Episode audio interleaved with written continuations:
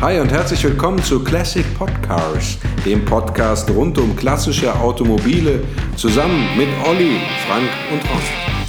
Hallo und herzlich willkommen zu einer neuen Ausgabe von Classic Podcars. Mit dabei wie immer der Olli.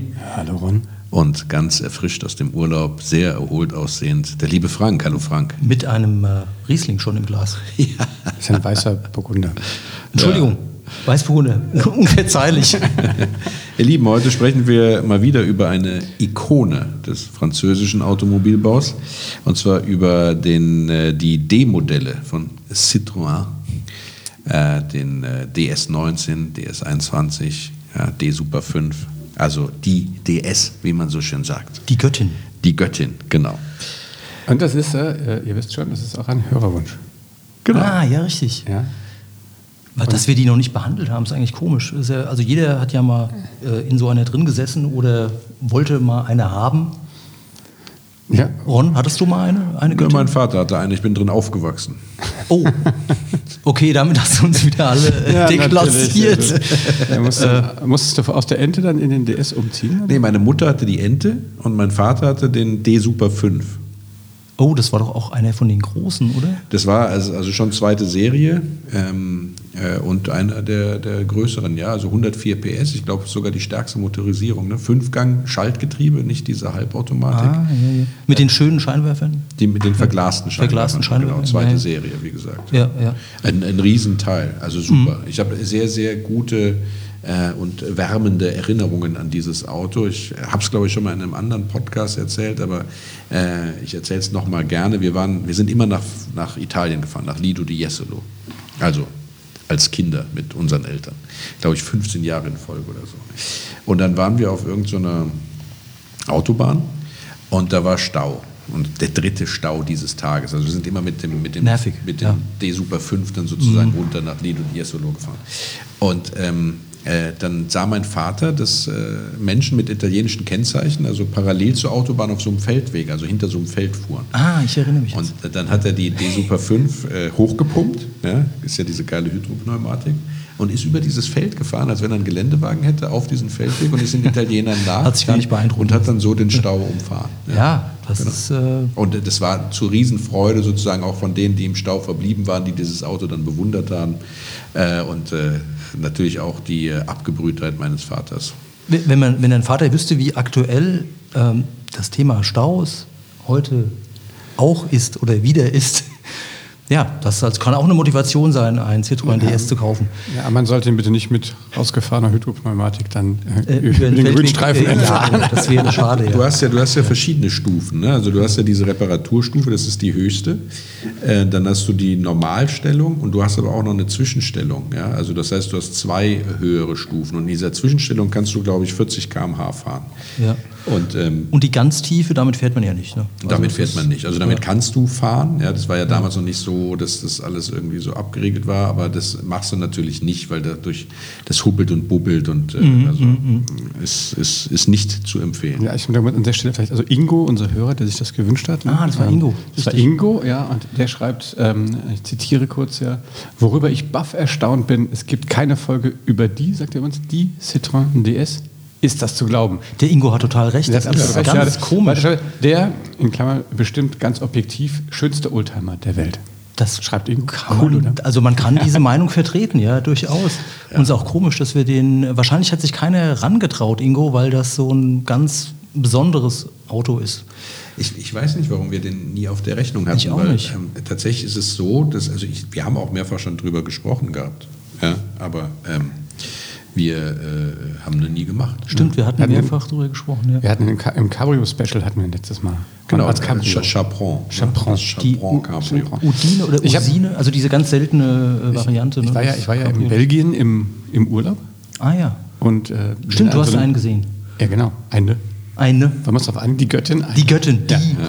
Wisst ihr überhaupt, wo das, wo das herkommt? Was?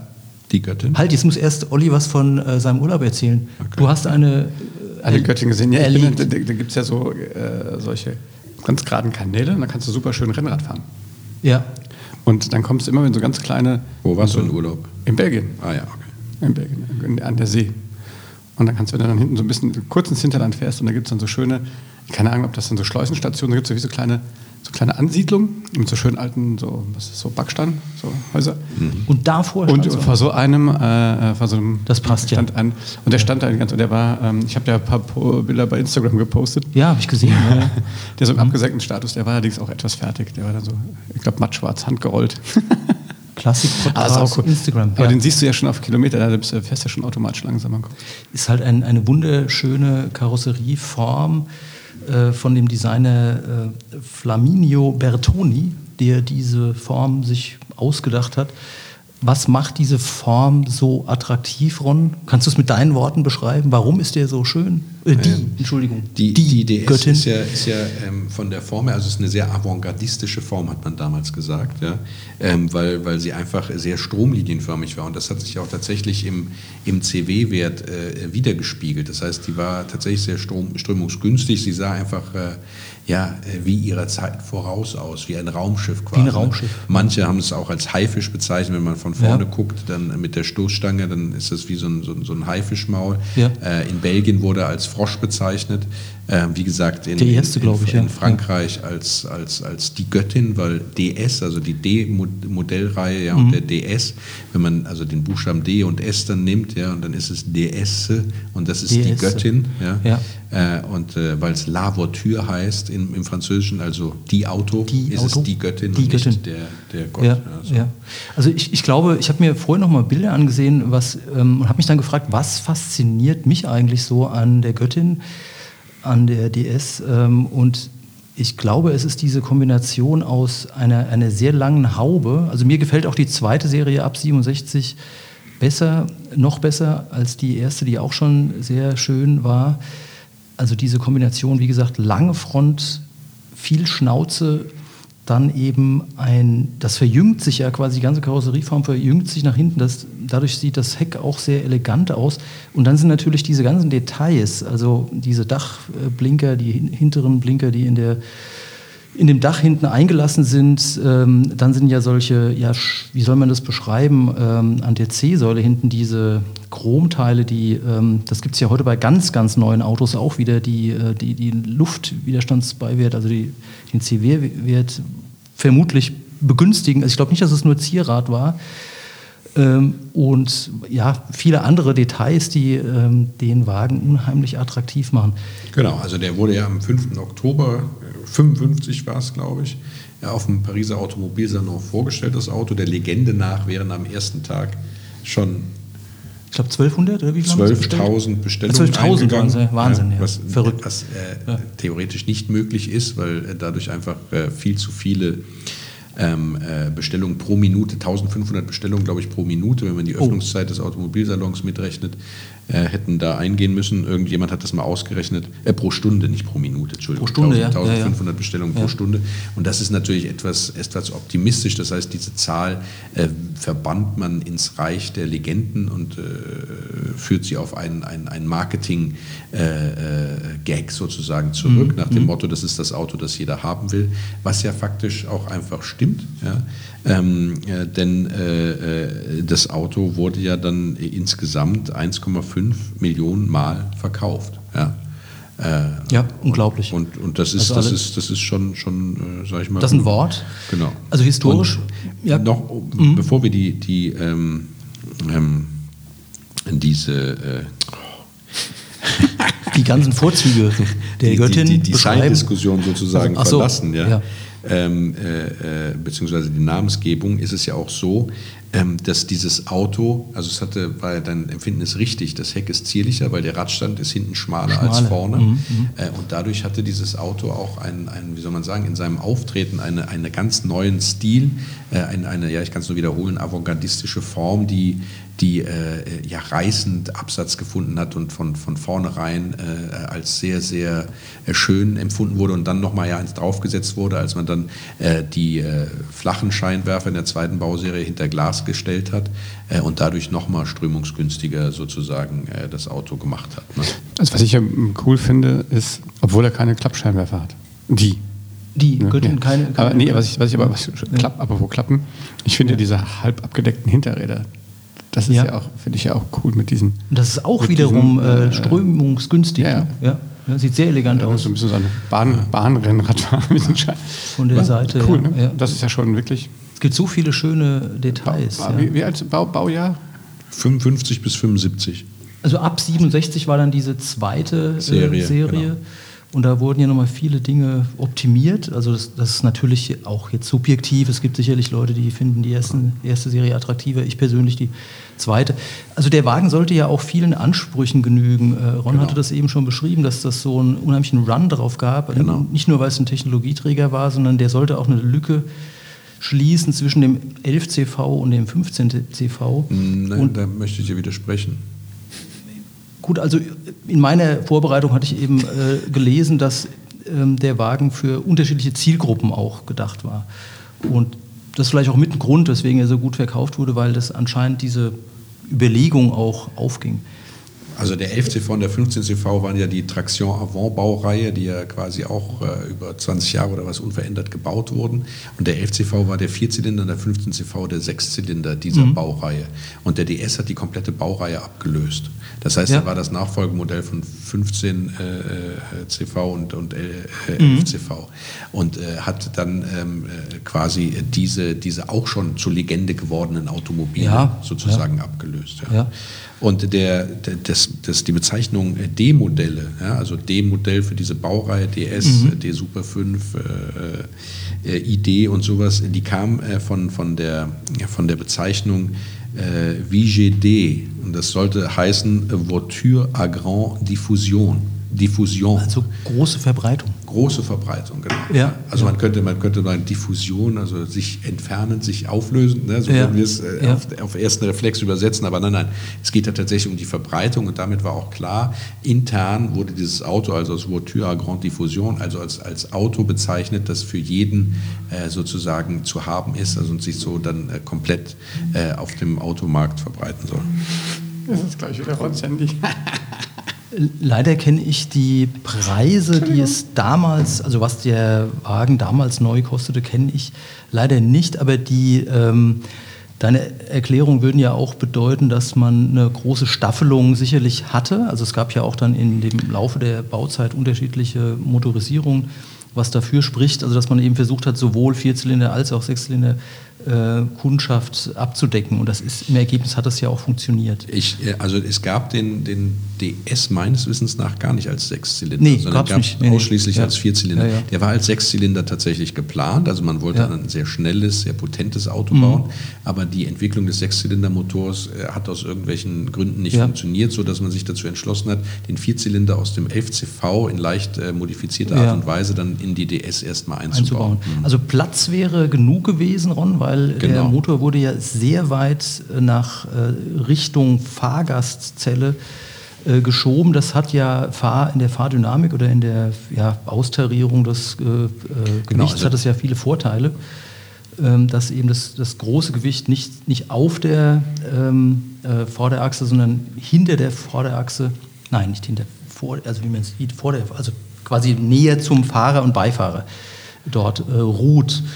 Und hinter, deswegen, hinter, der, hinter der Vorderachse ist ja, schon richtig. Und deswegen hatte er innen eben auch diese, ja, so eine Art, zwischen Fahrer und Beifahrer war so eine Art ähm, Rundung, oder ich weiß nicht, wie ich es beschreiben soll.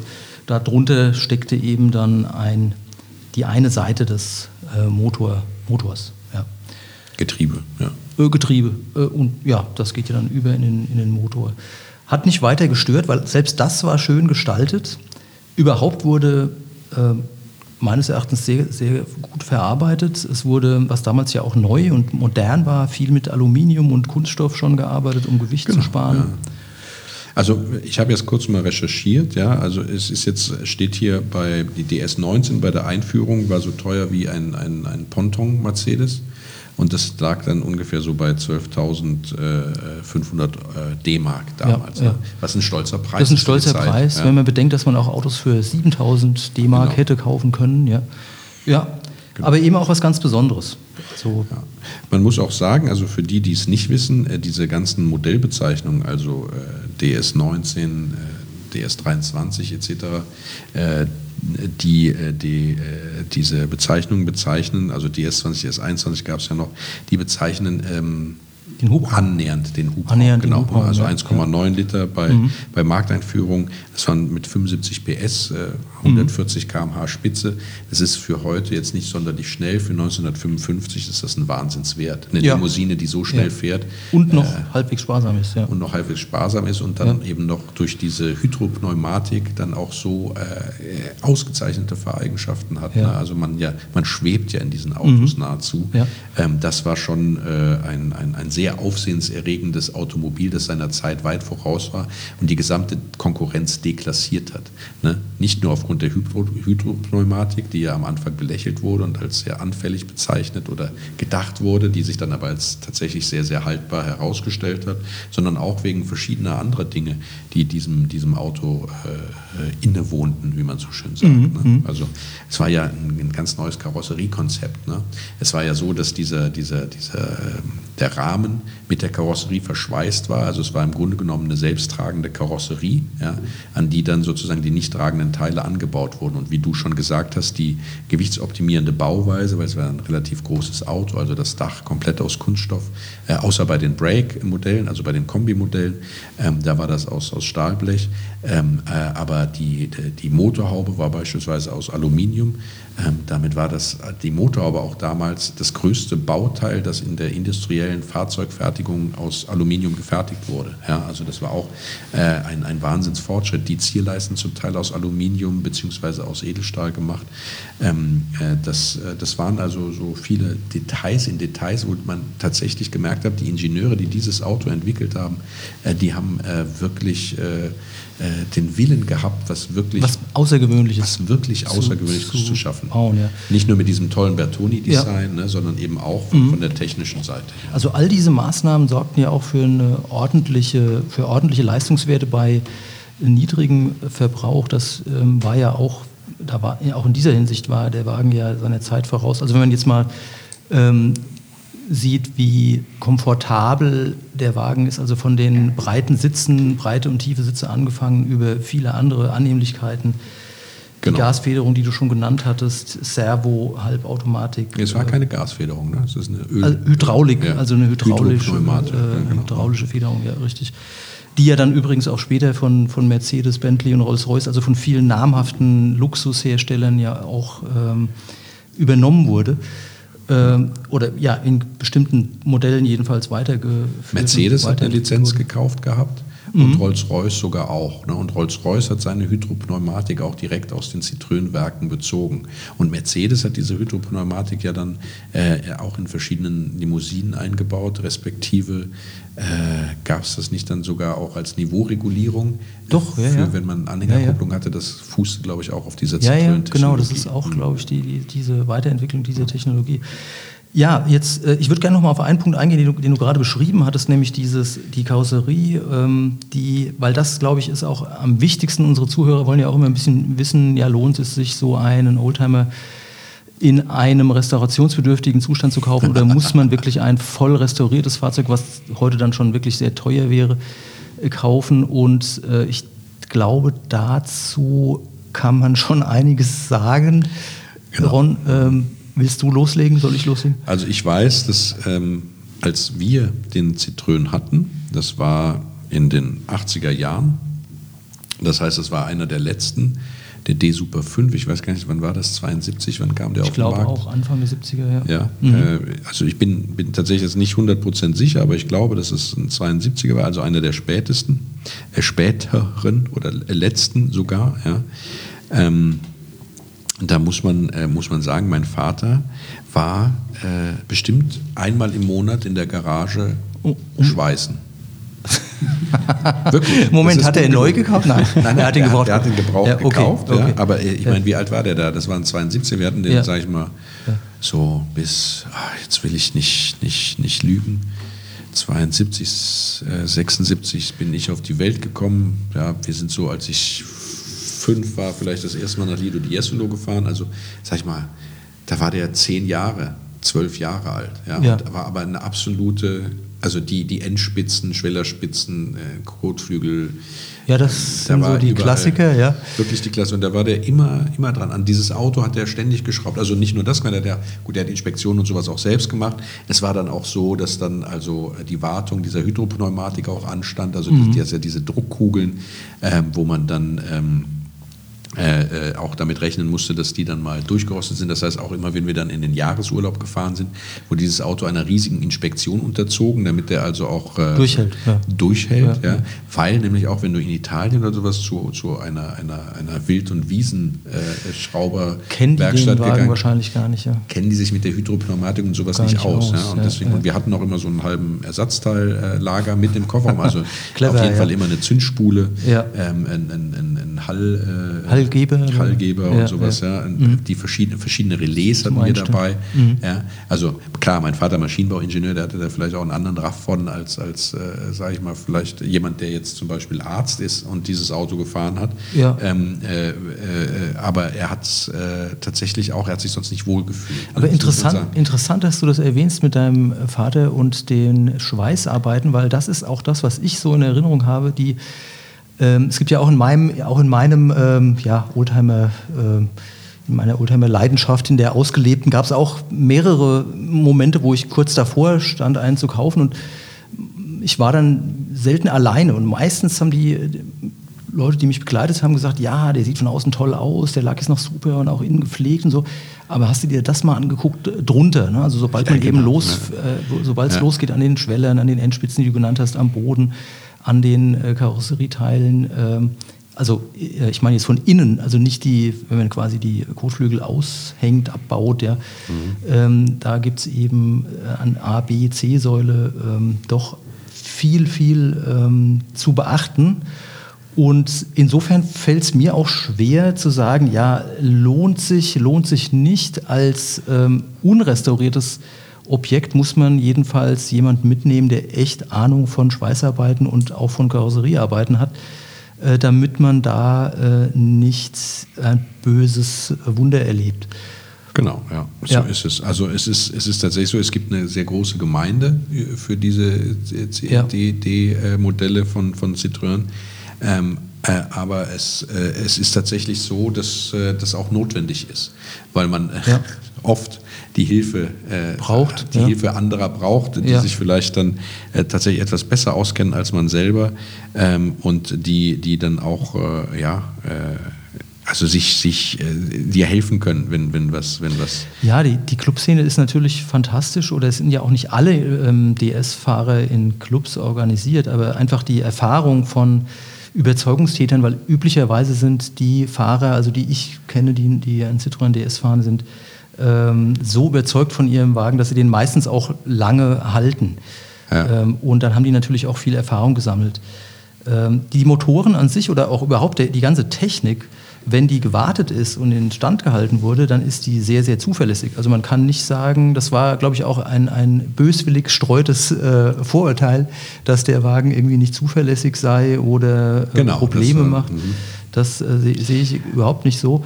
Nur eben ähm, die Erläuterungen oder die, die Erlebnisse, die dein Vater auch ähm, hatte, zeigt ja, dass man, ähm, dass das Thema Rost, also es gab eben noch nicht die Rostvorsorge, die es heute gibt, das ist sehr ernst zu nehmen. Das ja, wobei man, ja, also ich meine, der hat Rost, aber es ist tatsächlich so, und das sagen mir viele, die äh, sich also mit diesen Zitröns intensiv beschäftigt haben, ähm, dass der gut beherrschbar ist. Das mhm. heißt also, du mhm. hast wenig verwinkelte, dreifach übereinanderliegende Bleche oder Hohlräume, wo es reinkriegt. Du hast gerade Flächen, das heißt... Stimmt, ja, man kann, kann ihn gut. Genau, ist also alles gut zu gut, schweißen. Gut dran arbeiten, ja. Man kann gut dran arbeiten, auch insbesondere ja, ja durch die ja, schon mehrfach erwähnte Möglichkeit, die gesamten Anbauteile mit wenigen Handgriffen zu entfernen. Also der Kotflügel, da gibt es extra ein Werkzeug, ein Bordwerkzeug für eine Kurbel. Damit kannst du diesen Kotflügel mhm. dann sozusagen entfernen, daneben stellen. Du kommst an alles sehr, sehr gut dran. Ähm, das ist, ist also, wer schweißen kann und, und äh, da keine Angst vor hat, der Rost ist beherrschbar. Ja. Was schon wieder dramatischer ist, ist halt diese komplette Hydropneumatik. Also diese Hydropneumatik, da ist eine Membran in diesen, in diesen äh, Kugeln, in diesen Druckkugeln. Fünf Stück hat der, glaube ich. Also vier pro Rad und dann noch ein zentrales. So zumindest war es beim CX. Ich hoffe, dass es beim DS auch so ist. Ähm, und in dieser Membran, äh, in diesen Kugeln gibt es eine Membran. Und oben ist Stickstoff, unten ist Öl. und das ist äh, voneinander getrennt durch diese Membran. Und wenn diese Membran dann sozusagen porös wird, porös wird entweicht ja. der Stickstoff und die Kugel wird komplett von dem Öl ausgefüllt. Und dann ist die Federwirkung dramatisch weniger komfortabel. Ne? Also es ist hart und, und ruckelig und so ja, also oder ist, irgendwann auch weg. Ne? Genau, ist ja. nicht dieses, dieses ja. Schweben. Und wenn man dann auch sieht, dass eine gewisse Ölfeuchte da ist, dann kann man auch davon ausgehen, dass nicht nur diese Membran porös ist, sondern dass diese gesamten Kugeln sozusagen oder die, die Zuleitung, Ableitung, oder dass da also der Wurm drin ist. Und in dem Augenblick wird es kritisch, weil das muss man komplett machen. Dann, komplett machen. Also da, da hilft es dann auch nicht ein bisschen, weil wenn eine, nee. eine Druckkugel äh, über die Wupper gegangen ist, kann man auch sicher sein, dass die anderen im selben Alterungsstadium ja. sind. Und dann muss man alles komplett machen. Und ja. das ist eine Heidenarbeit und das ja, ist keine schöne Arbeit, die man da. da keine schöne macht. Arbeit. Genau. Aber die Leute, die es gemacht haben, Ron, korrigiere mich, wenn ich falsch liege, die Leute, die das gemacht haben, komplett, die haben ja dann auch wirklich jahrelang Ruhe. Also das, das Zumindest was die Hydropneumatik angeht. Was die ne? Hydropneumatik also, betrifft. Was ja. für diese Membran beispielsweise tödlich ist, ist, wenn der mit dem falschen Hydrauliköl befüllt wird. Je nach Baujahr gibt es da verschiedene Spezifikationen von Hydrauliköl, die da verwendet wurden. Ähm, Viskosität meinst du und, oder ja, Beschaffenheit des es ist, Es ist ja. ein bestimmtes Hydraulik. Es ist nicht irgendein Hydrauliköl, sondern eins, das tatsächlich dafür äh, tatsächlich zugelassen ist. Und wenn man das falsche Hydrauliköl äh, äh äh, äh, bekommt, ähm, äh, schadet das diesem hydropneumatischen System extrem, den Membranen mhm. beispielsweise. Mhm. Ne? Mhm. So. Und wenn da jetzt einmal falsches Öl drin war und dann wurde es mal gewechselt, dann sind die halt schon so leicht angegammelt, bla bla bla. Ja, vielleicht ist jetzt das richtige Öl drin, siehst du nicht, aber auf jeden Fall äh, wäre das ein, ein, ein, für mich zumindest ein Grund, zu sagen, es sei denn, das Auto ist sonst perfekt, ja, aber ja, Grund zu ja. sagen, lieber nicht, ja. dann gebe ich lieber direkt 2.000, 3.000 Euro mehr aus und kaufe mir einen, der aber gut ist. Das kann ich sehr gut verstehen. Also einmal, äh, wie Ron gerade sagte, äh, wenn die Hydropneumatik äh, alt und porös ist, das ist einfach ein, ein Riesenaufwand, ein Kostenfaktor und natürlich auch die Karosserie. Äh, Rostthemen, die wir vorher ansprachen. Also das sind so die zwei, die zwei dicken äh, ähm, ja, negativ äh, Themen, die anstehen können. Wenn das jetzt aber schon nachweislich gemacht wurde, dann spricht überhaupt nichts dagegen, genau. äh, so, einen, so eine Göttin sich einen äh, Lebenstraum sich zu erfüllen. obwohl ich, ich sagen muss, also ich erinnere mich an eine, eine Restauration, die dann sozusagen nicht weitergeführt wurde.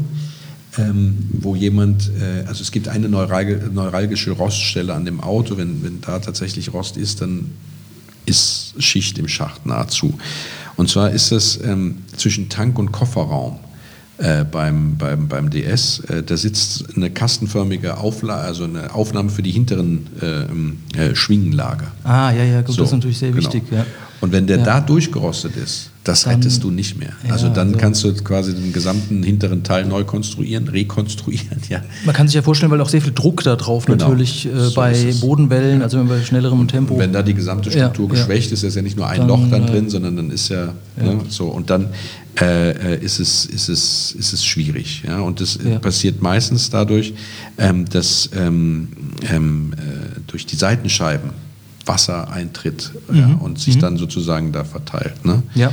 Ähm, und äh, also das greift natürlich dann auch den, den Wagenboden, die C-Säule natürlich auch an. Das ist beherrschbar tatsächlich, das ist eine Scheißarbeit, aber da ja. sind wir dann bei den geraden Flächen, die ich gesagt habe, ne? also wo ja, man auch gut drankommt.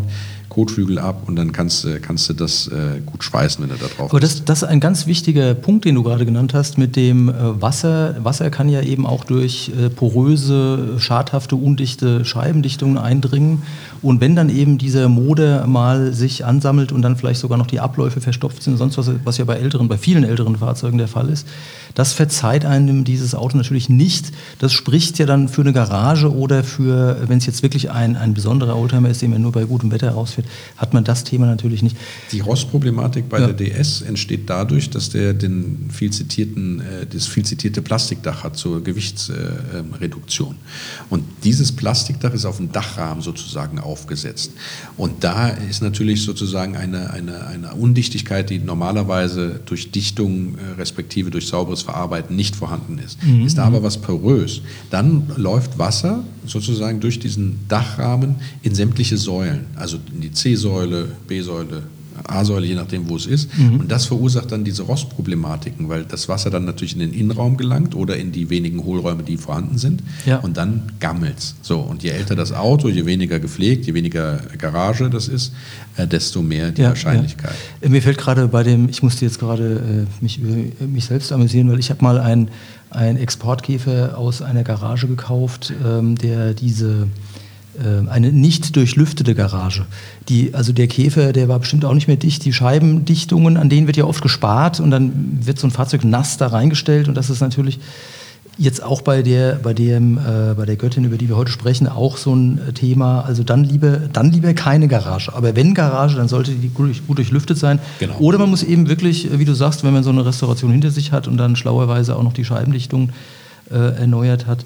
Die Dachdichtung, ne? Die Dachdichtung. Allem, also Dachrahmen. Ja. Dachrahmendichtung, äh, dann, äh, ja, dann hat man dieses Problem äh, nicht mehr. Ja, aber die wenigsten sind jetzt voll durchrestauriert, ne? oder? Das stimmt. Also wo ja. man auch noch, wenn wir kurz dabei sind, darauf achten sollte, bei, äh, äh, ganz klar, das müssen wir nicht erwähnen, bei den Sondermodellen oder den, den, den voll ausgestatteten Luxusmodellen, also D3, äh, DS23 Pallas, ist es natürlich äh, sehr schwer, sage ich mal, wenn im Innenraum Teile fehlen oder kaputt sind oder bestimmte Ausstattungsvarianten. Auch ja. Zierat ja, ja. sozusagen äh, defekt ist. Bei denen, die sowieso wenig verkauft wurden, als er auf dem Markt war, ist das natürlich ist jetzt, wo er nicht mehr am Markt ist, sowieso auch schwierig, alles zu kriegen. Aber wenn man nochmal auf die Technik geht, ist es auch so, dass die großvolumigeren Motoren, also äh, die 2,2 Liter äh, mhm. etc., mhm. ja, die äh, haben äh, Pleuel- und Kurbelwellenlager oft ähm, äh, ausgeschlagen, also Schäden dran. Mhm. Muss man darauf achten, ob das klappert oder ob sich das alles gut anhört.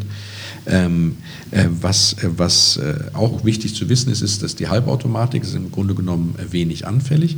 Es gab aber auch eine Vollautomatik, das war ein Borg-Warner-Getriebe und diese Vollautomatik ist auch sehr anfällig. Und wenn die sozusagen kaputt ist oder die Gänge durchrutschen oder sonst irgendwas einstutzig werden lässt, das ist auch sehr, sehr, sehr das kann kostenintensiv. Ich mir vorstellen, ja. Getriebe weil, ist immer, also genau, Getriebe ist sowieso ist immer, immer, und dann ja. da einen Ersatz zu kriegen, ja. Äh, das alte instand setzen zu lassen, wenn man auf Nummerngleichheit steht, weil ich meine, diese Autos steigen ja, sind inzwischen auch richtig teuer ja, zum Teil, ja. Äh, dann äh, muss man schon tiefer in die Tasche greifen. Ne? Also all das Gesagte spricht ja dafür, ähm, wenn ich uns jetzt so zuhöre, spricht das ja dafür, ein doch schon restauriertes Fahrzeug zu kaufen. Sind wir schon so weit, dass wir über Preise sprechen oder nee, wollen wir noch erst nicht. noch ein paar andere äh, Vorzüge? Genau. Wir haben ja noch gar nicht so viel über Vorteile auch gesprochen. Richtig. Wir haben so viel zu Probleme jetzt angesprochen. Lass, lass uns kurz diese, diese wie, wie, nenne ich das, Kaufberatung kurz abschließen. Ja, also was ja. die Ersatzteilversorgung angeht, habe ich ja eben schon gesagt, die ist grundsätzlich gut. Äh, hier gilt natürlich im Detail, dass die frühen Modelle, also 55 bis 57, ja, dass da Ersatzteile mhm. für zu finden, ist natürlich bedeutend schwerer als für die älteren Modelle, äh, also jüngeren Modelle, ja. nicht älteren, sondern Jenseits jüngeren, jüngeren Modelle. Ja. Also beispielsweise zweite, zweite Baureihe ab, äh, ab 67. Ab 67. Mhm. Die sind auch am ausgereiftesten. Ja, das heißt also, äh, da kriegt man so gut wie alles und da sind auch die technischen Mätzchen schon größtenteils abgestellt. Ne? Denn ähm, die, äh, wenn man auf die Hydropneumatik geht und jetzt nicht unbedingt einen ganz frühen haben will, ja, dann sollte man tatsächlich äh, darauf achten, dass man ähm, einen, einen äh, nach 1959 produzierten DS kauft, wenn man also auf die runden Lampen steht, mhm. äh, weil da wurde die, die äh, hydropneumatische Flüssigkeit, also die Ölflüssigkeit, das äh, Hydrauliköl wurde da gewechselt. Ähm, und dadurch äh, verbessert sich absolut die Zuverlässigkeit auch von dieser Hydropneumatik. Also war die nicht unzuverlässig in den frühen Jahren, so war sie doch unzuverlässiger als dann in den späteren Jahren. Späteren Jahren, genau. ja. Das ist das, was man, was man sich sozusagen äh, ähm, äh, merken muss. Also wenn ich es nochmal kurz zusammenfassen äh, fassen soll. Ähm, die Aufnahme der, der, der Schwinglager ja, hinten, ja. ganz wichtig. Ja, ja. Wenn die durch sind. Dann Obacht. Dann Obacht. Vielleicht doch nochmal weiter Vielleicht äh, nochmal kurz lächeln. Und dann was Nettes sagen und weiter Was Nettes sagen und das schönes Auto, ich gehe mal kurz Geld holen und dann einfach nicht mehr wiederkommen. Ja, die A- und C-Säulen checken. Ja, das ist natürlich ganz einfach, weil man, wie gesagt, auch die Kotflügel sehr leicht demontieren kann. Mhm. Ähm, äh, die äh, hintere Quertraverse, ja, die Federkugeln, ob die verschlissen sind. Äh, bei der Vollautomatik, also bei dem genannten Borg-Warner-Getriebe, äh, äh, gucken, ob das alles sauber schaltet. Ja. Ähm, ja. den Dachrahmen checken, ob der undicht ist. Gibt es da feuchte Stellen? Gibt es feuchte Stellen im Innenraum? Das wäre auch ein Hinweis darauf. Mhm. Ja. Mhm. Ähm, die Türböden sind ein ganz großes Thema. Die sind immer durch im Grunde, aber sind auch sehr einfach zu schweißen. Mhm. Das ist so. Ja, Hydro, äh, Hydraulikleitungen checken, ob da Lecks drin sind, weil ähm, die sind ziemlich lang und die neu zu verlegen ist auch äh, ein Riesenspaß. Pleuellager habe ich gesagt, Kurbelwellenlager habe ich gesagt, bei den großvolumigen Motoren, also insbesondere 2,3 Liter Motor. Ja. Am äh, Schluss sogar ein Einspritzer, ne? also für, äh, genau, 2,3. Bei der ja. Bosch äh, Jetronic, glaube ich. 130 PS meine ich, wären das dann, also das ist ja schon sehr beeindruckend. Äh, Ah, gut, am Ende der Bauzeit dann, ja. War das echt bis 130? Ich dachte, ja. 104 wäre die stärkste Variante. Nee? Ich glaube, das ging dann am Schluss sogar äh, noch darüber hinaus. Aber ich habe es jetzt nicht vorliegen. Also, kann, kann durchaus sein. Also äh, bin ich jetzt auch nicht sattelfest in der mhm. Frage. Ne? Genau, und äh, dann gab es ja der D-Super 5 beispielsweise. Der hatte ja weder eine Halbautomatik noch eine Vollautomatik, sondern der hatte ein, ein Fünfgang äh, Schaltgetriebe mit Kupplung, also ganz normal.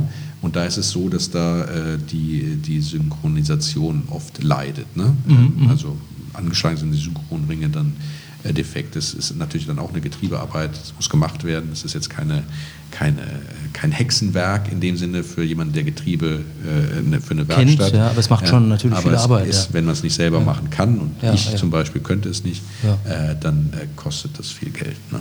Ja, muss man Weil es einfach viel Zeit kostet. Muss, muss man sich klar machen, genau. ja.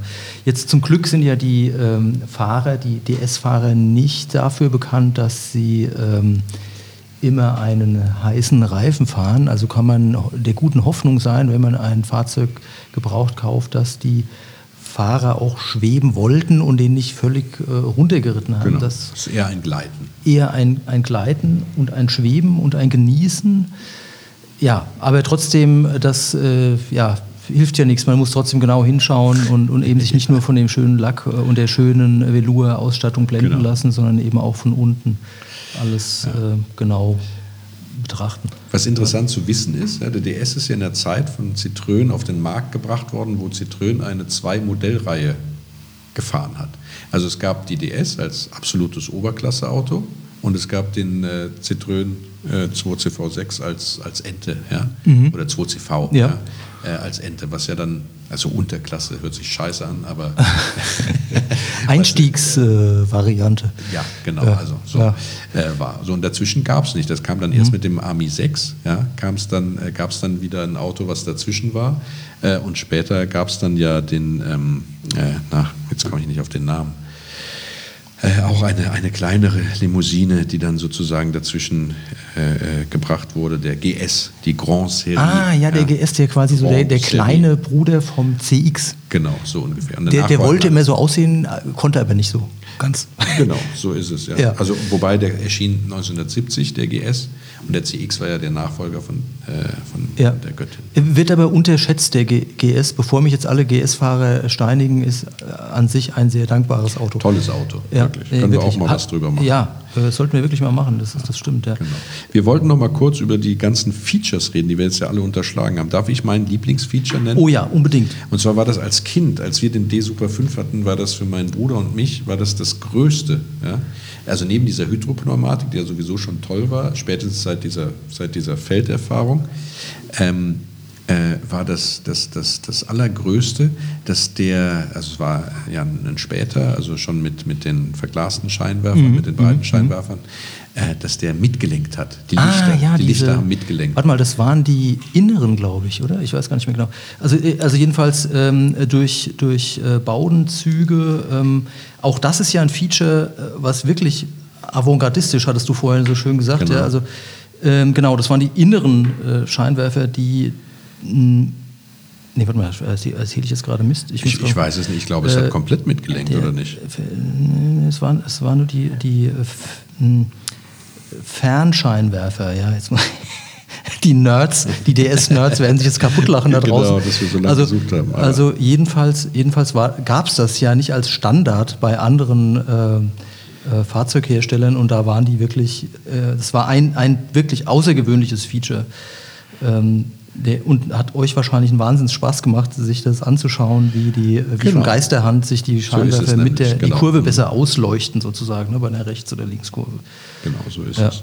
Mhm. Und das war also, das, das fanden wir wahnsinnig toll. Ja, das wird, wird, ja heute noch als extra Feature verkauft, ne? Oder Olli ist wieder dabei. Ja, ich bin die ganze Zeit dabei. Äh, ich, ja, zu. ich, mein, ja, heu, ich hätte mir das Feature auch gewünscht. Heute, das ist das Einzige, was ich wirklich, also außer dem Rauf und Runter, ja. fand ich das.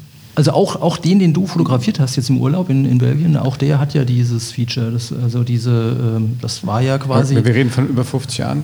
Ja, Nein, das, das, ist nicht, das muss nicht zwangsläufig so sein. Nicht heißt das, also. das war nicht immer serienmäßig. Sonderzubehör. Das war Sonderzubehör, also zumindest bei den, ja. bei den, bei den D-Super und D-Super 5 war das, glaube ich, Sonderzubehör. Auch damals gab es schon eine Zubehörliste. Genau.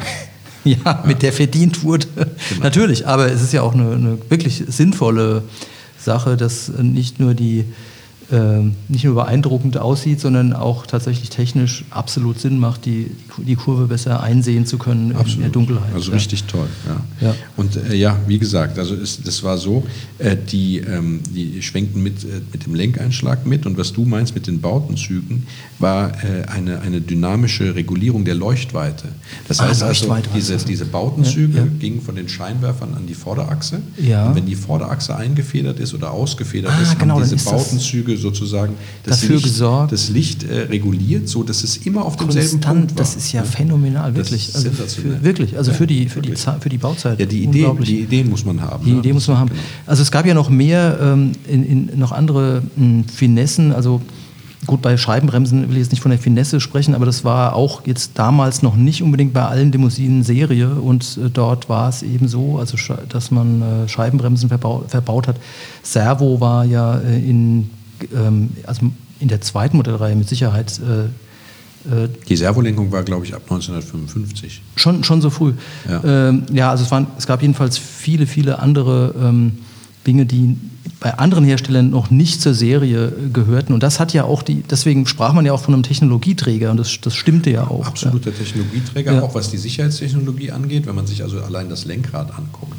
Ja. Das Lenkrad äh, ist ja ein Einspeichenlenkrad und diese eine Speiche, die das Lenkrad hat, ist ja im Grunde genommen die Lenksäule. Man hat immer so schön gesagt, die fließt wie Zahnpasta aus der Tube in den Innenraum. Ja. Und das war so, die kam also dann aus dem Armaturenbrett in so einer leichten Biegung, ja, bis sie so im 90-Grad-Winkel war.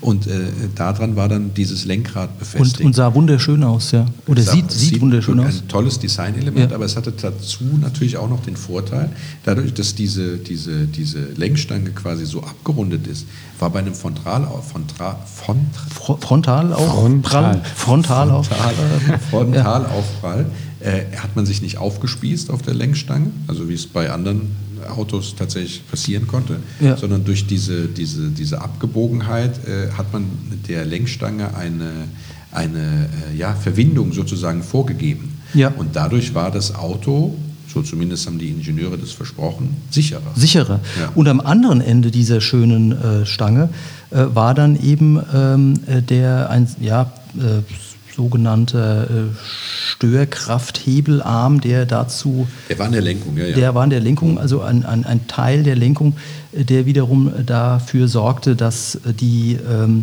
Stöße, die quasi die Räder und die Vorderachse abkriegen, nicht direkt auf die äh, Lenkstange übertragen werden. Also man nennt Mittenachslenkung. Es Mittenachslenkung. Ja. Genau, die hatte ja noch dazu den Vorteil, dass du sozusagen ein, ein, ein, ein äh, Lenkeinschlag von 0 Grad hattest. Ne? Oder also du hattest keine, keine Verschiebung von rechts auf links, sondern es war genau mittig, deswegen auch der Name. Ja. Und äh, ähm, ja, ich habe das nie so richtig verstanden, muss ich ganz ehrlich gestehen, was diese Mittenachslenkung, wie die funktioniert und was das bedeutet. Aber ich weiß, dass es irgendwie auch ein ganz tolles Feature war. Also die, die naja gut, es ist ja, äh, also sicher äh, hat auch was mit Sicherheit, aber vor allen Dingen auch mit Komfort zu tun, dass man eben nicht so durchgerüttelt und durchgeschüttelt wird bei ähm, ähm, unebenem Untergrund. Okay. Äh, alles, alles Dinge, die ähm, zeigten, also sehr eindrucksvoll auch mit Sicherheit, als das Fahrzeug rauskam, dass der, ähm, die Konstrukteure, die du ja vorhin schon ähm, erwähnt hast, äh, dass die ähm, äh, wirklich sich sehr, sehr viel äh, Mühe gemacht haben bei der Entwicklung dieses äh, Wagens. Der Chefkonstrukteur war ja der André Lefebvre, also ich hoffe, dass man es so ausspricht. Ich genau, es war ein B vor dem V. Genau. Ja, also eigentlich, wenn man es wenn lesen ja. würde, würde man Lefebvre. Lefebvre. Aber äh, der Lefebvre ausgesprochen, so habe ich es ja. zumindest gelernt in Frankreich. Ja, ja, der Olli lacht ja über meine Französischkenntnisse. Über, über Rons Französisch. Achso, naja gut. Also äh, jedenfalls... Ich habe nicht gelacht. Der, der, der Wagen, äh, der Wagen ähm, kann ein wirklich, wirklich faszinierend, auch, auch heute noch. Und äh, ich kann verstehen, dass man da, ähm, also wer da einmal äh, Blut geleckt hat, der äh, möchte, glaube ich, ähm, dann genau. Äh, nichts anderes mehr haben. Wusstest du übrigens, dass die, oder wusstet ihr, dass die ersten Räder, ja, also bis 65, glaube ich, hatte der äh, einen, einen Zentralnarbenverschluss, also Zentralverschluss auf den Rädern, hatte eine Schraube in der Mitte gehabt. Ah, und erst ja, 65 ja. kamen dann Kam die vier Muttern. Haben sie sich doch wieder von den anderen breitschlagen lassen. Ja, genau. Ja. Und, das wissen auch die wenigsten. Radwechsel, haben wir noch nicht drüber gesprochen. Ach, Radwechsel, ganz tolles Feature. Auch, Wie das geht, ja. Wir, bin jetzt auch sogar beim Thema Rad, passt also, haben denselben Gedanken. Ja. Denn ähm, nicht nur Citroën hat äh, der DS sehr viel zu verdanken, sondern auch der Reifenhersteller Michelin. Denn, Richtig. Denn mhm. äh, der, der, der, der, die DS wurde als erstes Automobil serienmäßig mit diesen ähm, von Michelin entwickelten neuartigen äh, Gürtelreifen äh, ausgestattet ja, ja. und hat damit auch zum Erfolg sozusagen der Firma Michelin am Reifenmarkt äh, sehr stark ähm, beigetragen. Mhm. Aber jetzt erzählen wir mal was über dieses Reifenwechseln, weil das ist wirklich eine ganz, ganz tolle Kiste. Ja, also ich, du wirst es besser äh, beschreiben können. Ich weiß nur, man fährt also in diesen äh, Reparaturmodus, also ganz hoch. Genau, der höchste Stand. Höchste Stand und dann müssen solche Stifte, soweit ich weiß. Äh, man hat Böcke, Böcke mit Stiften einhängt. Einhängen können. Genau. Und ähm, äh, ja, was ich auch schon dann, gesehen habe, ist, dann, dass die dann quasi auf drei Rädern stehen können. Ja, ja das können die, aber das ist nicht so stabil, wie man sich das vorstellt, vorstellt ja, ja, sondern ja. es geht tatsächlich so, man, man pumpt den, wie du sagst, auf die höchste Einstellung, dann hängt man diese Böcke ein, ein verstiftet die, dass die also festsitzen, Fest dann lässt man das Auto ab, ab wieder, und dann wird er auf der so einen Seite normal abgelassen und auf der anderen Seite bleibt er einfach auf diesen Böcken bleibt er stehen. einfach auf den Böcken stehen, dann genau. ist er genau. quasi wie, wie gekippt, wie seitlich genau. gekippt. Und dann sind die beiden Räder auf der Seite sozusagen in der Höhe und du kannst ganz bequem das Rad wechseln. Du ersparst dir sozusagen den Wagenheber, weil diese Wagenheberfunktion das Auto selber innewohnen hat. Ja. ja. das ist äh, auch eine absolute Besonderheit. Ich meine, toll, richtig toll. Das kann ein, also ein Radwechsel, jeder, der das selbst macht, äh, wird wissen, dass das ganz schön nervig sein kann. Ja? Absolut. Und so geht es äh, dann etwas eleganter. Ja? Genau. Auch das passt zu dem Avantgardistischen. Ja. ja. Also die Schwenkscheinwerfer kamen 67 ja, ist ja klar, mhm, mhm, weil 67 kamen die breiten Scheinwerfer. Ja. ja. Und vorher hatte er ja äh, die runden Scheinwerfer, ja so war, war gewesen, das nicht so. Ja. Ähm, was auch toll war, ist auch ein Feature, das wissen die wenigsten, ist bei den meisten DS-Modellen war der Zündzeitpunkt am Armaturenbrett verstellbar. Fantastisch. Also mit äh, quasi, man kann zwischen äh, Sprintstärke und äh, und geringem Verbrauch wählen. So ungefähr. also ich habe es genau, jetzt mal stark ja. vereinfacht. Und wenn man, wenn man, was wir jetzt ja total vernachlässigt haben, was natürlich auch so bleiben wird, ja, glaube ich, weil wir sowieso zeitlich schon sehr weit fortgeschritten sind. Ja. Wir haben äh, die Pallas-Modelle vernachlässigt und natürlich das tolle Chabron Cabrio, also von Henri oh, Chabron, dieses, also der, der Karmann Frank Frankreichs, der also für, für Citroën sozusagen die, die Sonderaufbauten und die Cabrios gemacht hat. Aber ich möchte noch eine Sache sagen zu dem, dem, dem, dem Kombi, weil das ist auch ein Feature, was ich genial in seiner Einfachheit finde. Der hatte eine geteilte Heckklappe. Du konntest also ein Unterteil aufklappen und ein Oberteil. Ja, wahnsinnig praktisch sowas. War, wahnsinnig praktisch. Fünf Meter lang das Ding, so. riesig. Und damit du ja. in jeder Stellung, also ja. egal ob du nur unten offen hast, oben zu oder nur oben offen mhm. und unten zu, mhm. ja, immer dein Nummernschild lesbar ist, hatte der einfach zwei Ausbuchtungen für zwei identische Nummernschilder an der Heckklappe. Eins an der oberen Heckklappe und eins an der unteren. Das heißt, egal in welcher Form du das dann auf oder zu hast, es war immer dein Nummernschild. Es gibt für jede Herausforderung gibt's auch eine Lösung. Ne? Eine einfache, einfache Lösung, ja. Lösung ja. Das war wahrscheinlich ein russischer Ingenieur, der das entwickelt hat. Die sind ja bekannt für ihre ganz einfachen, aber genialen Lösungen. Ja, das sind ja immer die besten. Also äh, jetzt keiner von uns traut sich über Preise zu sprechen. Woran Darf ich, lass mich erstmal über Trivia reden. Ah, äh, Trivia haben wir vergessen. Ja, die ganze Zeit. Ich, ich sitze die ganze Zeit äh, hier und, und Ghost, Ghostbusters? Nein. Also, wir, wir, reden nicht über dieses Bremspedal, diesen Pilz. Oh. Oh, doch, das hängende, hängende Bremspedal. Eine Minute gedulden, aber ja, also noch ein, noch ein Feature ist das besondere Bremspedal, was gar keins ist. Genau, also die ja. hatten nur so einen, so einen Pilzkopf, also ein Pilzkopf, alle. ja, ja. Der, der, der D-Super 5 beispielsweise ein von Balk. meinem Vater. Ein Balk, genau. Der, der D-Super 5 von meinem Vater hatte beispielsweise ein hängendes normales Bremspedal, oh, okay. zwar mit einem sehr kurzen Bremsweg, aber sei es drum. Äh, viele äh, der DS hatten äh, ein, ein, ein Bremspilz. Das war sozusagen mhm. wie so ein Gummipilz, äh, wo man draufgelatscht ist und darunter war dann also eine, eine, eine Druckplatte, mhm. äh, so dass also die Bremswirkung direkt ideal äh, übertragen wurde, je nachdem, wie fest man da drauf getreten hat. Ja. Das war auch so ein Feature. Ich, ich finde das furchtbar unpraktisch. Ich kann mich daran nicht gewöhnen, weil ich halt ein normales Bremspedal gewohnt bin. Ja. Aber damals war das natürlich auch ein, ein, ein Sollte man wissen, wenn man sich reinsetzt, ne, bevor man losfährt. Genau. So, Olli, schieß los. Ja, ja, bevor wir das jetzt, ich habe ja, ähm, ihr habt es ja schon gesagt, ich meine, als das Auto vorgestellt wurde, ähm, 55, ich glaube, da waren ganz viele andere europäische Hersteller, hatten noch so Vorkriegsmodelle. Also da war das, ja, ja. also nicht nur, dass das Ding futuristisch aussah. Ich glaube, der größte innerfranzösische Wettbewerber war der, der Peugeot 403. 403? Drei, ja, richtig. Ich, meine, ja, das ja, ja, ich glaube, der, der Colombo. Ich glaube, den haben wir übrigens gesucht letztes ja, Mal, als wir über die Cabrios gesprochen Colombo. haben. Colombo ist ein 403 äh, Cabrio. Cabriolet. Ja, so, ja, jetzt fällt es mir wieder ein, Ron. Das müssen wir eigentlich. Stinkt und knattert. Also der von Colombo jedenfalls. Genau, so. Und das heißt, damals war das Ding einfach wirklich above all. Äh, above also all, mit, ja. Nicht die Innovation, auch der futuristischen Eine Form. Göttin halt, unangefochten. Und, genau, und ich glaube, dieser Ruhm hat auch dazu beigetragen. Also, ihr wisst ja auch, dass die, die DS mal äh, auch Leben gerettet hat. Kennt ihr die Geschichte? Dass äh, Charles de Gaulle einem Attentat ah, ja, äh, weil er in einer DS überleben, genau, ja, der, der, man, man sagt 100, 187 Mal auf das Auto geschossen und 14 Einschüsse im Auto. Im Auto. Beide Reifen waren platt. platt und, der, und der Fahrer, der Fahrer hat die Nerven behalten, ist einfach weitergefahren und ähm, Charles de Gaulle hat überlebt. Und da war natürlich der Ruhm, äh, da war dann die Legende, der, der Göttin, äh, die, ja, die, Legende war natürlich die, fertig. Ja, ja. Ähm, aber man sagt auch, okay, hätten die ein bisschen gezielter geschossen. ja gut, das ist ja dann oft Aber das ist natürlich... Äh, Kunden. Also es war ein Werbegag? Na, das glaube ich. ich so ein Attentat, das wäre zu aufwendig, ähm, zu teuer. Naja, aber ich, äh, ich als, natürlich als, als ja, Film, Filmfan und so, mhm. da musste ja gar nicht lange suchen. Ähm, wirklich, also wirklich von logischerweise äh, Louis, Louis de Finet, äh, ganz viele, bisschen ja. extra, bis zu Simpsons und äh, Le, Louis de Finesse. Ja. Louis de Finesse. Das S wird gesprochen. Oh.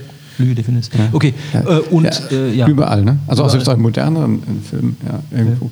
Auch in, in, Serien, ich glaube, der ist einfach ja, heute weißt, noch. Weißt du wo? Weil das ist eine Serie, die gucke ich, also habe ich jetzt, ist abgeschlossen, aber habe ich mit meiner Frau geguckt. Es gibt ja nur ganz wenige Serien, die ich mit meiner Frau gucken kann, weil die steht ja überhaupt nicht so auf die Serien, auf die ich stehe. Ne? So, so Helden, Action. Helden, The Action Walking Dead. Genau. Aber wir hatten eine Serie, da hat der Hauptprotagonist eine äh, späte DS gefahren und das war The Mentalist. Ja, stimmt. Ah. Ja, ja, ja, ja, Sensationell. Ja, Deswegen hast du die immer geguckt? Ja. Nee, ich habe sie tatsächlich geguckt, weil ich The Mentalist einfach äh, wirklich äh, Auch gut eine geile Serie fand. Ja. ja. Aber natürlich hat mir das das Herz erwärmt, wenn der immer in der DS da rumgefahren ist. Äh, die war immer gepflegt. Ich hatte das Gefühl, die waren, war gut aufgehoben bei ihm und so. Ne? Und äh, also, also nicht, der ist ja nicht der Bad Guy. Ne? Also ich meine, es ist immer die, wollte ich gerade noch Olli fragen. Also wie, wie, ist das Image besetzt? Also eher, eher die Eleganten ne? und, die, und die coolen. Ich glaube, das ist ja auch so als äh, in Schwarz, ne, in, mhm. äh, da eher auch schon so ein bisschen als. Äh, bisschen Gangster geht auch. Gangstermäßig, ja. ja. Weil man saß ja so schön bequem da drin das fahrende Sofa. Ja, es hatte auch einfach ein, ein, ein geniales Fahrwerk. Ne? Also es war als Fluchtfahrzeug, war es, auch, auch geeignet. es war äh, geschwindigkeitsmäßig den meisten Polizeifahrzeugen überlegen, zumindest in den, in den, in der Zeit, in den ja, hohen ja, Motorisierungen, im Kurvenverhalten sowieso. Und du bist bequem geflohen. Bist bequem geflohen, ja. Also bevor du dann äh, adäquat ein, einfährst, erstmal bequem fahren, ja. Ja, aber es gibt, es gibt wirklich Tonnen von, von, von, von Filmen. Sag mal ähm, die bekanntesten. Oh Gott, die bekanntesten. Also wie gesagt, ich finde es ja cool, dass es in Simpsons und sowas auch schon tatsächlich auf, aufgetaucht ist, aber in Gattaca zum Beispiel, also auch moderneren Filmen, ich glaube in den 60ern in jedem Film, habe ich so das Gefühl. In französischen ja, auf jeden Fall. Also in jedem französischen Film. Phantomas, ja, ich meine, Phantomas war. Phantomas, ja, genau. Der, ähm, da flog doch auch einer aus der ersten Serie, der, der, der, der Genau, ja, der konnte, der hatte so, das war so quasi ja. die Antwort auf den, auf den äh, Aston Martin ja, ja, von, von, von, genau. äh, von, James Bond James war Bond, Phantomas. Vielleicht war das ja auch genau die, die Satire. Serie 1. Ich kann mich daran erinnern, als Modellautosammler, ja, das ist von Atlas, das sind diese, diese Abo-Hefte, die man an der Tankstelle kriegt, wo jede Woche oder jeden Monat mhm. äh, ein neues Heft rauskommt. Und die haben ja auch immer so Autoserien, also äh, die Opel, die klassischen Opel oder mhm, mhm. äh, die äh, stärksten Kampfpanzer des Zweiten Weltkriegs und bla bla bla. Ja, da gibt es immer so Serien. Und die hatten auch so eine Filmautoserie und da war auch äh, drei oder vier Phantomas DS dabei. Und zwar der, der fliegen konnte, dann war einer, der hatte anstelle von von, äh, von Reifen hatte der so Balance, der konnte schwimmen ja, und noch irgendwie zwei andere. Ja, ja make DS, not war. No. Also, weil du gerade Panzer, äh, das, ja. ja. Alter, Alter. Ja, aber deswegen, also bei Trivia ist das Ding auch gut aufgestellt. ist gut aufgestellt. Ja, ja was, was bleibt uns jetzt noch? Preise. Also die Preise. Ja, ja. ich wollte es nur ein bisschen. Keiner Preise traut sich, was zu. Doch, ich kann, ich kann sehr gerne was zu Preisen sagen. Also, es ist tatsächlich so, ähm, dass äh, man auch noch günstige kriegt. Ich wollte gerade fragen, tut sehr weh? Nein, aber, also ich, aber ich, glaube, ich glaube, dass es äh, dann auch Schluss ist mit günstig. Ja, genau, also das ist, äh, das ist ja. wer günstig kauft, zahlt zweimal. Ja, das ja, sagt man ja, oft und ich glaube, dass das bei der DS auch zutrifft. Also man mhm. kriegt sie unter 10.000 Euro in äh, sogenannten leicht patinierten, nicht restaurierten Zustand. Da weiß ich dann genau, was mich erwartet. Mhm. wahrscheinlich äh, die durchrostete äh, Schwingungsaufhängung hinten. Ähm, äh, nichtsdestotrotz, wenn man einen haben will, den man also gut fahren kann, ja, also je nachdem, was man für einen haben will, aber gehen wir jetzt mal von einem ID19 aus oder, oder sage ich mal jetzt nicht von, von einem, von mhm. äh, DS23 Pallas, also dem absoluten Luxusmodell, äh, dann äh, ist man so ab 25.000, 22.000, 25.000, also zwischen 20 bekommt man und 30. Was ordentliches. Bekommt man das, das, das Pallas, also ich habe auch ein bisschen geguckt, mhm. Pallas kriegst du auch für 25. Mhm. Ja, aber ich sage mal, die sind dann nicht perfekt, aber man ja. kann sie fahren. Aber es ist dann wahrscheinlich so, dass so wie mein Vater viel Zeit und Liebe diesem Auto. Liebe, dann, Liebe ist ein gutes Stichwort. Wochen, Wochenends zum Schweißen gehst, zur Göttin gehst. Ja, man muss auch Liebe mitbringen. Und wenn du dann die, immer, die, wenn du die, ja, ja. Wenn man einen Oldtimer Frank, das fahre, stimmt. Man sollte sowieso immer, immer Liebe immer dabei haben. Eine gehörige Portion Liebe Absolut, im Herzen tragen. Ja, ja. Wenn man dann, ähm, sage ich mal, an die äh, restaurierten oder, sage ich mal, ältere Restaurierungen dran will, dann ist man so schnell äh, bei den 40.000ern. Dann kann man aber auch schon einen wirklich guten erwischen. Ne? Also das kann dann schon sein. Ich habe gerade überlegt, ob ich da nicht lieber diesen Maserati SM äh, ja. ähm, kaufen würde für 40.000. Ja, Aber das wird auch nicht gehen. Ne? Ja, zu wenig, zu ja, wenig Geld. Ich, da, da, müsste ich tatsächlich jetzt neu. Ich weiß, dass die äh, höllenteuer geworden sind. Ja, ja. Also nee, stimmt schon. Stimmt schon. Wir haben ne, früher immer mal so Ausfahrten noch mit. Da war doch mal einer mit so einem SM Maserati. Ja, genau. Das ist ja, ja, Monster, geil. Ja, super, also, super geil. Maserati Motor muss man vielleicht dazu sagen. Genau. Ja, wäre vielleicht auch mal ein Podcast-Thema. Ja. Richtig. Und dann habe ich, hab ich tatsächlich auch bei der Preis, beim Preischeck habe ich auch voll restaurierte, durchrestaurierte Exemplare gefunden, äh, die die 100.000 Euro Grenze überschritten Tatsächlich, ja, ja, ja, ja, Wobei ich das, glaube ich, wirklich übertrieben finde. Also ich glaube, wenn man so 35.000 Euro in der Tasche hat und äh, geht ordentlich auf Suche, ja, dann findet man schon einen sehr, sehr guten. Siehst du, der, der, Olli, hast du das gemerkt? Der, der Ron greift ja immer äh, weiter oben ins Regal ähm, ja. als ich aber ähm, vermutlich liegt er da mit äh, Gold richtig. Das ist genau mein äh, Schicksal, Ron, dass ich immer zu tief ins Regal gegriffen habe und habe dann so ähm, DS gesucht für 5.000 bis 8.000 Euro ja. und da passiert nämlich dann äh, selbst wenn man, selbst wenn einem das gelingt, passiert dann nämlich genau das, was du gerade beschrieben hast, ja. ne? dass man dann eben ähm, äh, die quasi 10, die du gespart hast, im Grunde genommen. genau, kannst du ganz von vorne wieder anfangen mit der, mit der Vollrestauration. Wo, wobei, ich, ich meine, das gilt für alle unsere lieben Zuhörer. Äh, man darf sich nicht entmutigen lassen. Man darf nein, auch ans ja. Schnäppchen glauben. Ja, also man darf da auch dran glauben. Man, man, ja, nein, es ist ja. ja. so. Ich meine, damit verbringe ich mein Leben. Schnäppchen suchen. Ich ja auch. Es ist einfach so. Manchmal ist es so, dass es äh, einem, jemandem, der solvent ist, ja, äh, wichtiger ist, dass das Auto in gute Hände kommt, als dass er einen Spitzenpreis apropos, erzielt. Apropos, ich bin drauf und dran, einen E36 Coupé zurückzukaufen, was ich vor fünf Jahren nach Berlin verkauft habe.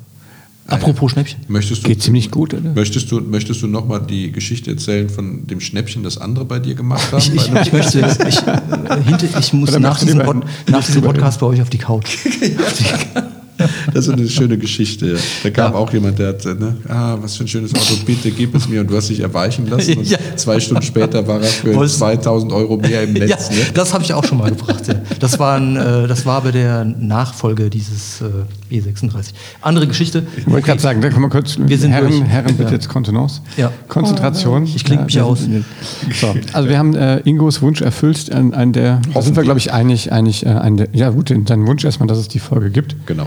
Ähm, wir sind uns sehr einig, dass das wahrscheinlich mit einer wirklich der schönsten Oldtimer Absolut, ist, die ja. es so gibt. Genau. Mehr, mehr Culpa, Ingo. Ingo also, es war Zeit, dass wir das jetzt gemacht haben. Nein, wir wollten eigentlich nur, dass Ingo mal aus der, aus der Deckung aus, kommt. Aus der Reserve ja, und, gelockt wird. Wobei, Nein, aber das, ja. ich möchte mich nicht dazu hinreißen lassen, zu sagen, es ist der schönste, sondern es ist mit Sicherheit eine, Etwas sehr einer der ja. schönsten ja, Oldtimer. Auf jeden Fall. Es gibt auch viele andere sehr, sehr Ron und ich sind uns einig, hast du das gemerkt, Olli? Ja, irgendwas stimmt nicht. Wir sind Aber wahrscheinlich Ron so froh, Frank, dass du wieder da bist. Wir sind so froh, ja, ja. dass wir wieder aus dem Urlaub zurück sind. Gesund. Ich glaube, das hat auch damit zu tun, dass du erholt und ausgeglichen bist ja. und nicht so auf Krawall gebürstet. Genau. Aber merkt ihr auch was, wenn wir uns wieder sehen, äh, werden die Gespräche auch weniger hektisch. Ich meine, der Ron zappelt zwar vom Mikro rum, man hört ihn nur halb, aber. Ja, wir sind jetzt ganz ruhig. Ja. Nachdem wir uns ausgesprochen haben. Was, was möchte der Olli? ich weiß nicht. Nix. Liebe Zuhörer, ich hoffe, es hat euch Spaß gemacht. Lieber Ingo, wir hoffen natürlich, dass du dich in diesem Podcast ein wenig wiederfindest, dass du auch sagst, ja, ihr habt vieles gesagt, äh, vielleicht nicht alles, aber vieles von dem ist richtig. Äh, für dich gilt und für alle anderen Zuhörer gilt natürlich auch, wenn ihr konstruktive Kritik habt oder äh, euch ein Auto wünscht, schreibt einfach eine E-Mail an nette Menschen at classicpodcars. De. De, genau. Ja, Habe ich das richtig ausgesprochen? Jawohl. Nette Menschen at classicpodcars.de. Genau. Ja. Ähm, Ihr findet uns auf allen verbreiteten Plattformen.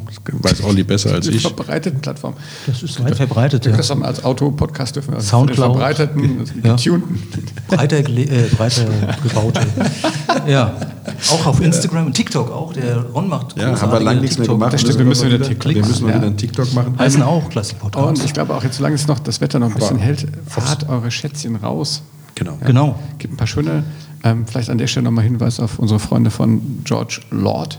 Lord George. Lord George. Lord George, ja. ja 12, 12. September. Die haben eine Ausfahrt demnächst, ja. Genau, 12. September. Wir mhm. werden wahrscheinlich auch dabei sein. Und ähm, da könnt ihr zum Beispiel Oldtimer Line einfach mal reinzuschauen. Genau, das ist eine, eine, ganz tolle Sache. Geht mal auf, äh, weißt du die Internetseite aus dem Kopf? www.lordgeorgerallies.de Keine Ahnung, wir schreiben sie schon. findet aber, ihr, findet aber wenn ihr Lord George und Oldtimer googelt, werdet ihr ja. sie finden. Das Ach, ist wirklich eine tolle Sache. Da könnt ihr eure Traumautos mieten und äh, dann eben auch auf, auf einer Rallye fahren. Äh, und äh, es sind ganz nette Leute. Das, davon haben wir uns selber schon überzeugt. Es gibt auch einen Podcast mit denen zusammen. Könnt ihr mal gerne reinhören. Ansonsten freuen wir uns auf Mail von euch. Wenn, ja. ne? Freuen uns aber fünf Sterne. Fünf Sterne Deluxe bei Kriegen wir ja eigentlich Apple immer. Podcast. Ja. Nein, nicht immer. Also wir haben ja gewisse. Nein, nein, das war ein Scherz. Gewisse, na, ja. Aber es ist das, du merkst ja schon, ne? da bin ich direkt angefasst. Also, also ich freue mich auf jeden Fall schon auf die nächste Folge und wir diskutieren noch aus, was wir dann. Äh, wir haben ja auch immer wieder Wünsche, also insofern ja. können wir uns auch ein bisschen an den Wünschen mal orientieren, warum nicht? Ja, ja. also liebe Leute, französische Au revoir. Au revoir, mesdames et messieurs. À bientôt. À bientôt. À bientôt. Ja, die Göttin sagt leise Servus. Sagt Bye bye, ihr Lieben. Ciao. Lässt dann die Gute Nacht. Lässt, lässt langsam Komm, das Hinterteil sinken, oh, um am Straßenrand sich zum Schlafen zu legen. Leute, das war Classic Podcast über den Citroën Podcars. Podcars, das war mein Podcast. Ja.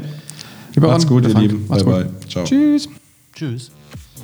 If you like this podcast, don't forget to click the subscribe button to stay up to date on all the latest episodes. This podcast has been brought to you by the Robot Spaceship Podcast Network. For more info and other great podcast series, go to robotspaceship.com and subscribe.